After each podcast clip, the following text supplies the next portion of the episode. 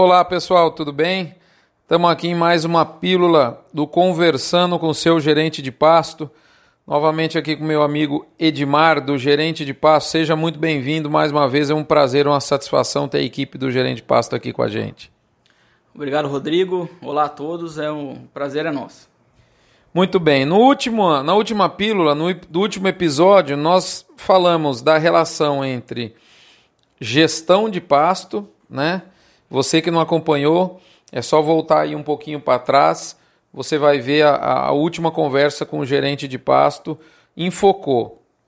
Uma não o manejo, né, mas como como achei gostei do, do termo, mas a, a gestão de pastagem e o seu impacto é, sobre a perenidade, ou seja, promovendo a perenidade. E agora nós vamos na sequência relacionar gestão de pastagem com aumento de lotação por área. É isso, Edmar? Esse é o desafio agora desse, desse, dessa pílula? Perfeito, Rodrigo. Essa, esse é o desafio. E a gente separa, assim, de, vamos dizer, de forma didática, o pasto em três condições de, de produção, né? Na fase magra, que é aquele pasto batido, surrado. Na fase informa, que é a fase atleta, o pasto está bem, bem, bem ajustado. E na fase sedentária do capim, que é o pasto passado, aquele pasto com excessos, né? E vamos então entender é, como que é a velocidade de rebrota né, em, em, cada fase dessa, né? Sendo que na fase magra a rebrota é lenta, ou seja, o capim produz menos. Na fase informa a rebrota é rápida, né? O velocímetro da rebrota a gente brinca que é rápido, passar no pardal está enrolado. E na fase sedentária a rebrota é lenta também, ok? Então é isso aí que a gente vai discutir e entender, procurar trazer o porquê disso. Olha só, então na verdade nós vamos fazer aí uma, uma aula fitness para o pasto, né? Então talvez o, o gerente de pasto seja o, o, aquele cara que fica do lado da pessoa ali, é, é, faz tantas uma série de, de, o personal trainer do pasto. É isso? Nós vamos ter que deixar o pasto em forma. É isso mesmo? Então tem a fase magra e, e a fase do em forma. Explica um pouquinho melhor isso para gente. Gostei dessa analogia. Vamos trabalhar aqui como um personal trainer do pasto. Exato, exato. Não, perfeito. A fase magra, né? A rebrota é lenta, aquele capim que não tem força para rebrotar, né? E vamos entender por quê. Então, assim, toda vez que ocorre um pastejo, a planta é, é, é desfolhada, né? Reduz a parte aérea dela, também reduz a quantidade de raízes, a massa de raízes, né? Então, assim, de forma, de forma geral, vai didática, a planta é embaixo que ela é em cima, né? Principalmente em massa. Muitas vezes não em comprimento, mas em massa. E toda vez que tem pastejo, tem essa redução de raiz, é plasticidade da planta. Um pasto baixinho, batido, o pasto, vamos dizer, ele está bem manejado. Você foi lá e bateu. Ele vai rebrotar porque ele tem reserva. Ele vai perfilhar, vai rebrotar. Soco nele de novo. Soco, soco, soco, até que nocauteia, que ele né, vai para o chão, ele grama, né? Muitas vezes. Isso acontece quando esgotaram-se as reservas dele e ele fica numa condição que ele tem poucas raízes, então tem pouca capacidade de explorar água e nutrientes. A raiz aporta pouca água e pouca nutriente é, para a parte aérea e nisso sobra água e nutriente para quem?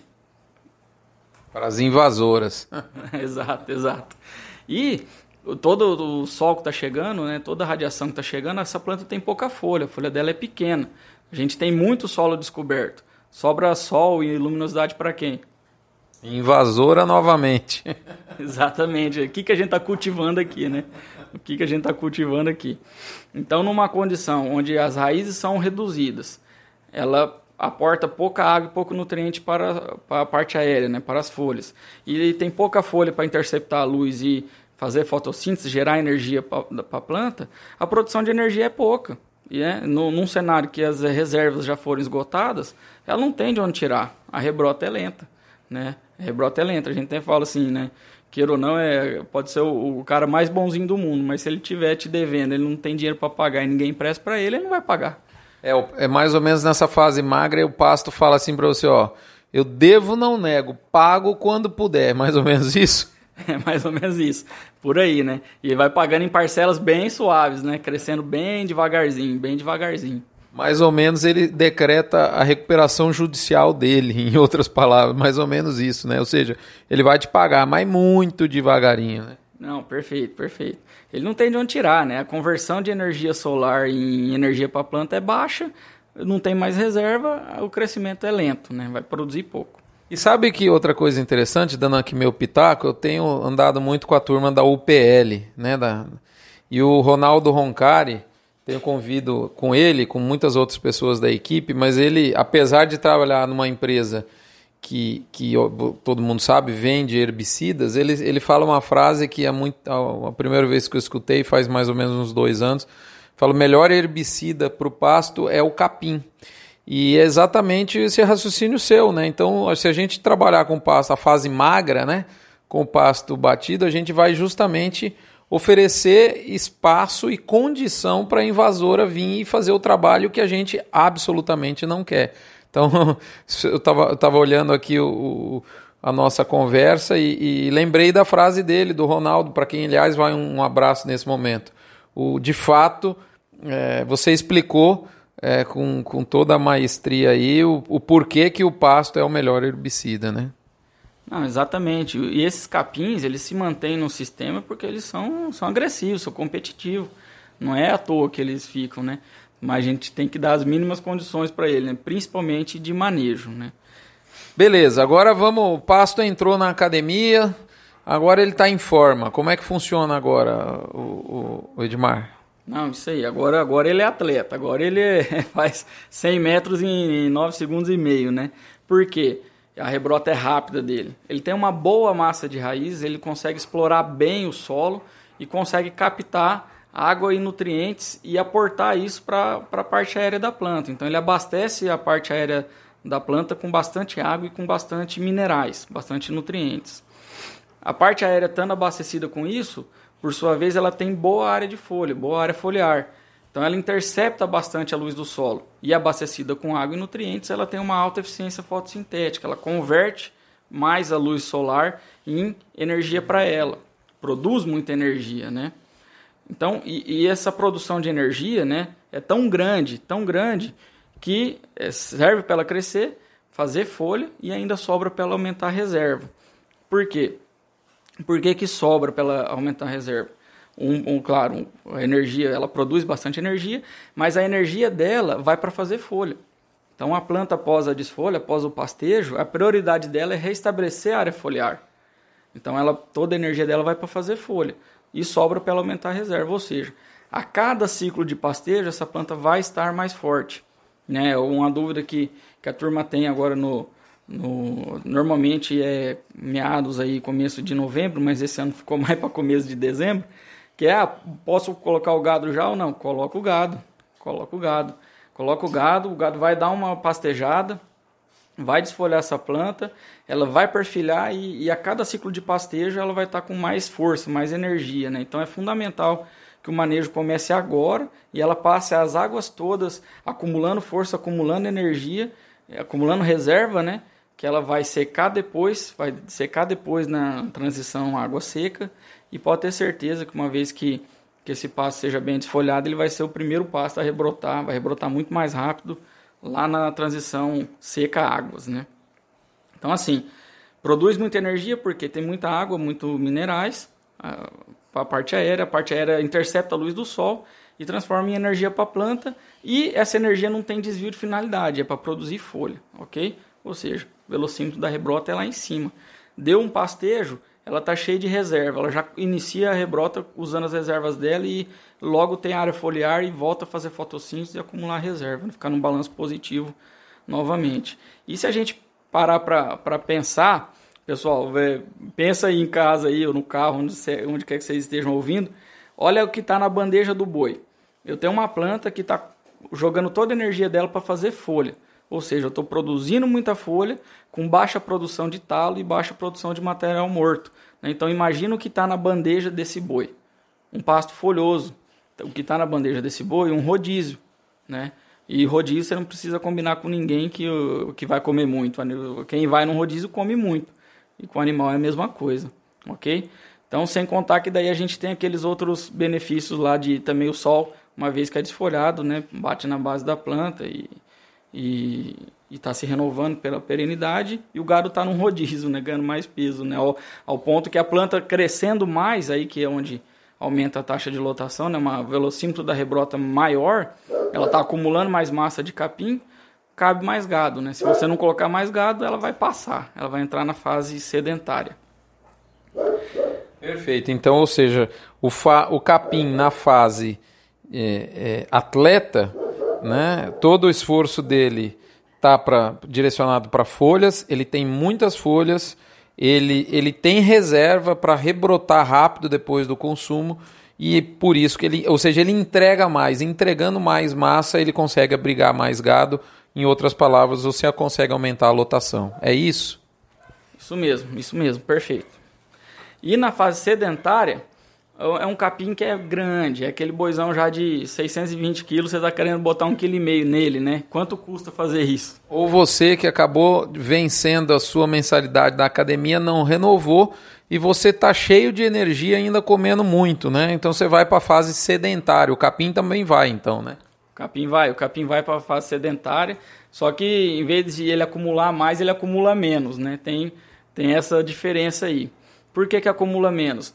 É um capim muito grande, né? É, e a parte aérea também está muito tá se auto-sombreando, né? O que, que é isso? Ele veio re, é, rebrotando, né?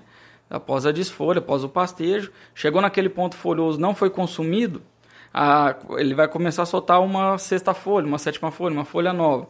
E essas folhas novas começam a sombrear as folhas de baixo. E as folhas de baixo começam a secar, né? Folha é feita para fazer fotossíntese. Ela não está tá pegando o sol, ela está fazendo muito pouco fotossíntese, então não tem por que ela ficar viva, né? Então as folhas de baixo começam a secar e apenas as folhas de cima fazem fotossíntese. Ou seja, eu tenho uma estrutura toda muito grande de raízes, de talo e tudo mais, que gasta muita energia, e só as folhas de cima, que normalmente, normalmente não, sempre, são menores do que as folhas de baixo que estão secando, estão fazendo fotossíntese. Ou seja, eu também tenho uma baixa eficiência fotossintética. Né? Então, produz menos energia. Outra questão, esse excesso de folhas, como a gente já comentou no próximo, no, no próximo não, no, no outro podcast, podcast passado, ele, esse sombreamento e, e o sol não, ba, não, bate na base da planta, não tem retirada de meristema apical e tudo mais. O perfilhamento é reduzido, ou seja, a médio prazo a quantidade de indivíduos soltando folha começa a diminuir, porque esses perfis vão morrendo, né? todo perfil tem um tempo de vida, então eles vão morrendo e não tem renovação, a renovação é muito baixa. Então eu tenho também menos, menos indivíduos soltando folha. E os indivíduos que eu tenho estão com baixa eficiência fotossintética, porque só as folhas de cima estão fazendo fotossíntese. Ou seja, no final das contas, a produção de energia é menor, a energia disponível para é, total para a planta é menor. E como eu falei que ela é uma planta de excesso de tamanho, não só de parte aérea, ela tem um excesso de raiz também. E raiz é bom, né? Capta água, capta nutrientes, mas também gasta energia, queira ou não. Então você tem só uma parte, uma fração superior lá da planta fazendo fotossíntese e você tem uma planta gigantesca, gigantesca gastando energia. Então entra menos energia e gasta muito. Ou seja, sobra menos energia disponível para rebrota, né? Quem engorda boi em confinamento é aquela energia líquida para ganho, né? É a mesma coisa para a planta, sobra menos energia líquida para ela crescer. E aí, Rodrigo, a gente tem um outro agravante, sobra menos para ela crescer e tem uma mudança na prioridade da planta, né? Lembra lá que eu falei na fase informa que após o pastejo a prioridade da planta é restabelecer a área foliar? Após o, o ela restabeleceu a área foliar e ela não foi pastejada, que ela entrou na fase sedentária, a prioridade da planta muda. A prioridade da planta é colocar a folha em plena luz. Para ela colocar a folha em plena luz, ela alonga a haste dela, vai alongar o talo dela. Né? Então, assim, tem menos energia disponível para a rebrota e da energia que vai para ela crescer, 70%, boa parte dela vai para fazer talo e não folha. Então ela vai, vai alongar, alongar talo e tum, solta uma folhinha pequena lá em cima. Então assim, a rebrota é lenta, né? Na verdade, o acúmulo de folha, for pensar só em folha, é até negativo, porque a folha que está morrendo, como eu disse, é menor do que é maior do que a folha nova que está saindo, né? Então, na verdade, é mais ou menos igual. Então, a analogia melhor aqui é o seguinte: é aquela fazenda que começa a faturar pouco, mas ela tem uma estrutura de mão de obra, um custo fixo muito alto. É mais ou menos o capim na fase dentária tem, entre aspas, um custo fixo alto, é isso? Com certeza, perfeito. Essa analogia é perfeita. Ela, o que ela fatura, ela não fatura muito, E quase tudo que ela fatura fica amarrado no custo fixo, né? É uma conta que ela não vai conseguir fugir. E é a planta, é, ela, é pouca energia que entra para ela e muito vai para ela se manter viva, né? Sobra menos para crescer. E na hora que ela vai crescer, o que sobrou para fazer investir, vai lá e, e, e, pinta tudo a cerca, né? Vamos dizer assim, né? Não, não faz investimento produtivo, né? Então é isso, ela vai, vai botar dessa energia para fazer talo e vai ter que fazer talo porque a prioridade é soltar folha em plena luz e vai sobrar pouca energia para soltar a folhinha lá em cima, né? Fora questões, efeitos colaterais que principalmente um, as, as brisantas aí começa a soltar perfil aéreo, vira aquela plantação de perfil aéreo que é menos produtivo ainda, né? A gente fala que perfil aéreo é o grito de socorro do capim aí, né? Tô passado, me pasteja, né? Perfeito. Então, se a gente olhar bem, é, é aquela história, né? O, eu lembro aqui muito de uma frase do Armélio Martins, agrônomo, tem um trabalho bastante bacana também, que ele fala que pasto, boi não gosta de pasto, boi gosta de folha. Então, assim, ou seja, o que dá ganho de peso mesmo é a folha, correto? Então, nas três fases, a fase em que a gente tem folha é realmente a fase em forma do capim.